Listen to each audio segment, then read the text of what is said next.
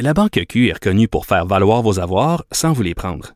Mais quand vous pensez à votre premier compte bancaire, tu sais, dans le temps à l'école, vous faisiez vos dépôts avec vos scènes dans la petite enveloppe. Hmm, C'était bien beau. Mais avec le temps, ce vieux compte-là vous a coûté des milliers de dollars en frais, puis vous ne faites pas une scène d'intérêt. Avec la Banque Q, vous obtenez des intérêts élevés et aucun frais sur vos services bancaires courants. Autrement dit, ça fait pas mal plus de scènes dans votre enveloppe, ça. Banque Q. Faites valoir vos avoirs. Visitez banqueq.ca pour en savoir plus. Pendant que votre attention est centrée sur vos urgences du matin, vos réunions d'affaires du midi, votre retour à la maison ou votre emploi du soir, celle de Desjardins Entreprises est centrée sur plus de 400 000 entreprises à toute heure du jour. Grâce à notre connaissance des secteurs d'activité et à notre accompagnement spécialisé, nous aidons les entrepreneurs à relever chaque défi pour qu'ils puissent rester centrés sur ce qui compte, le développement de leur entreprise. À Cube Radio, en remplacement de Richard Martineau, vous écoutez Patrick Derry.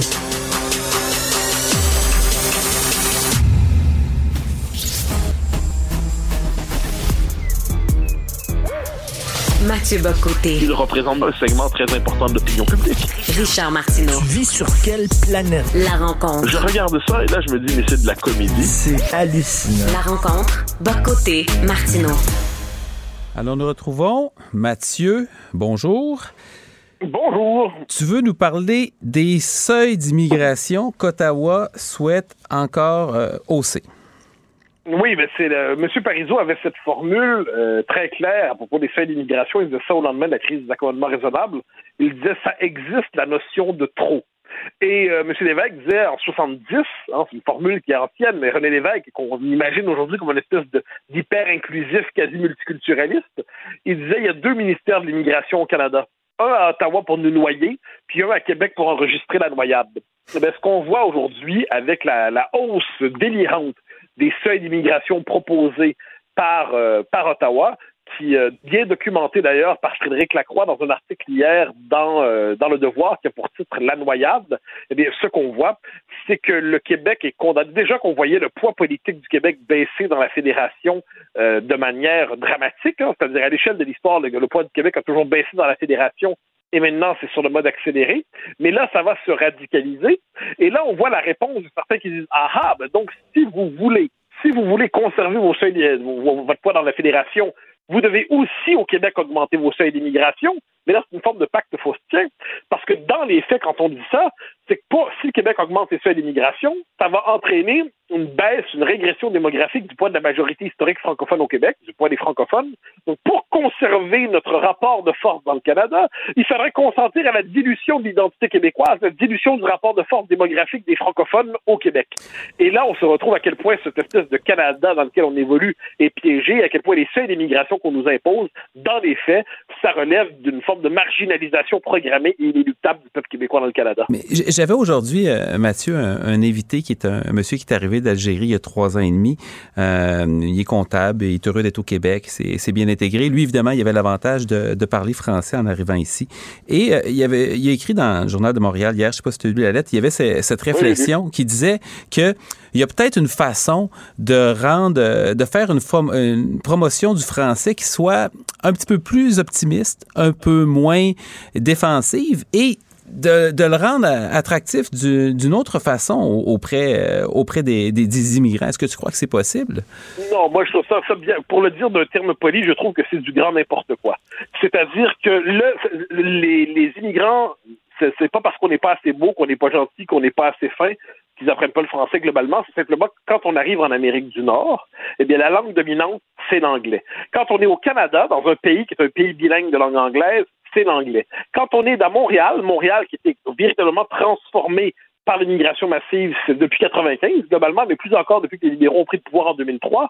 Il y a euh, le lien est documenté, c'est pas un objet de débat, c'est factuel. Immigration massive égale anglicisation.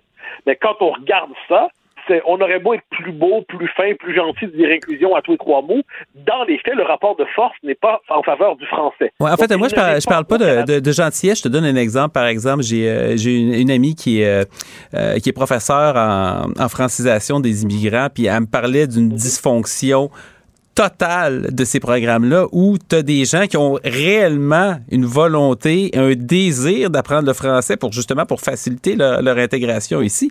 Et euh, c'est mal organisé, les ressources sont pas là, c'est un peu du croche. On se tire pas un, peu dans le pied aussi de ce côté-là? Ah ben, ah ben qu'on puisse mieux faire en francisation des immigrants, c'est certain. Mais une fois que c'est dit, il y a une telle chose qui s'appelle l'essai de masse en hmm. démographie dans l'histoire. Et le fait est qu'aujourd'hui, il est parfaitement possible à Montréal de ne pas vivre en français. C'est-à-dire que c'est possible. C'est le problème. C'est pas pour rien que l'État québécois veut faire en sorte que le français soit nécessaire au bout de six mois, parce qu'en ce moment, c'est le, français est une langue optionnelle à Montréal. C'est une langue optionnelle à Laval aussi de plus en plus. Et si on cite ça dans l'ensemble canadien, avec la nouvelle politique d'immigration soutenue par les fédéraux, eh bien, le fait est que le rapport de force démographique du Québec, non seulement mais complètement disqualifié à la grandeur du Canada, mais ça, on l'a acté depuis longtemps, mais il est aussi à l'intérieur même du Québec. Et là, on voit cette espèce de, de, de piège, c'est-à-dire que pour le, on nous dit le poids politique du Québec dans la fédération, eh bien, suppose finalement la baisse du poids politique des francophones au Québec. Parce que c'est la seule manière d'augmenter les seuils d'immigration quand déjà qu'à 50 000 par année, on ne réussit pas à intégrer, on ne réussit pas à franciser, on ne réussit pas à intégrer véritablement. Et moi, je trouve que nos seuils d'immigration sont mm. déjà euh, démesurés au Québec. Et là, il faudrait les augmenter encore plus. Alors, puis pour ce qui est de la francisation, ben, c'est que c'est. faut jamais oublier, quelqu'un qui arrive de l'extérieur arrive dans une société, une société québécoise, où qui est dans une situation, on pourrait dire, euh, marginale sur le nouveau sur le en Amérique du Nord. C'est pas le français qui domine en Amérique du Nord. C'est pas le français la norme. C'est pas, même pas le français qui est la langue prestigieuse au Québec. Mm. Il y a eu un moment avec la Révolution tranquille de 60 à disons peut-être aux années 2000 où on a été capable par des batailles politiques d'imposer le français. Mais depuis qu'on a renoncé à cette bataille puis qu'on a perdu la bataille de l'indépendance, eh bien le français est déclassé. Et je note une chose, l'argument comme quoi il faudrait moins miser sur la coercition, comme on dit, ou sur la contrainte que sur la promotion de la langue, c'était l'argument historique de tous les adversaires des lois linguistiques. En 1970, le Bill 63 imposé par le gouvernement Bertrand, il disait, ben, il ne faut pas imposer l'école française au primaire et au secondaire aux immigrants, il faut les convaincre d'y aller. Puis les opposants à la loi 101 en 77 disaient la même chose. Ce qu'on constate, c'est qu'à un moment donné, le politique n'est pas là pour rien. Il est là quelquefois pour fixer des normes collectives. Et je pense que de ce point de vue, non seulement il faut faut diminuer l'immigration d'un point de vue québécois, puis que c'est pas possible dans la fédération, évidemment, la réponse à ça, c'est l'indépendance, mais bon, n'est pas à veille de se faire. Et à tout moins, il faut avoir une politique d'affirmation linguistique et identitaire très forte au Québec pour contenir à tout le moins notre érosion programmée. je pense qu'il y, a personne qui conteste aujourd'hui l'utilité de, de, la loi 101 puis de la scolarisation des, des immigrants. Euh, moi, c'est drôle parce que, tu sais, j'ai euh, j'ai tendance à, des fois à voir ça d'un côté statistique, puis je comprends que les chiffres disent pas tout, mais moi, un chiffre que j'ai retenu à un moment donné, euh, c'est présentement, il y a 94 des gens qui résident au Québec qui sont capables d'avoir une conversation en français, en tout cas selon les données du recensement de Statistique Canada. Et ça, c'est une proportion que qui historiquement jamais été aussi élevée parce que évidemment le Québec n'a pas toujours il n'y a jamais eu de Québec 100% francophone. Ça ne ça n'a jamais existé. Il y avait les autochtones avant les anglais ont été là au début. Donc sur certains plans, le, français semble faire des progrès. Puis moi, je pense à des gens que je côtoie, je demeure à Laval, qui euh, ont le choix d'envoyer leurs enfants à l'école en anglais ou en français, puis ont dit non, c'est important, on veut que nos, nos enfants aillent à l'école euh, en français. Fait qu'il y a des signes un peu de l'autre côté, non? Non, je pense pas. Je pense pas. Surtout 94 je pense que c'est le chiffre là-dessus qui est le plus trompeur de notre démographie en ce moment. Parce que, dans les faits, que tout le monde soit capable de commander une pinte de lait au dépanneur, ben, c'est très bien. Mais le fait est qu'on pourrait avoir un Québec où 100% des gens fonctionneraient à la maison en anglais, mais 94 des gens pourraient fonctionner, euh, pourraient avoir une conversation en français. Ce serait soit une forme de francophonie folklorique ou francophonie résiduelle. Le vrai critère, c'est ceux qui vivent en français. C'est pour ça que là-dessus, un combat en démographie, puis je pense qu'il est assez tranché.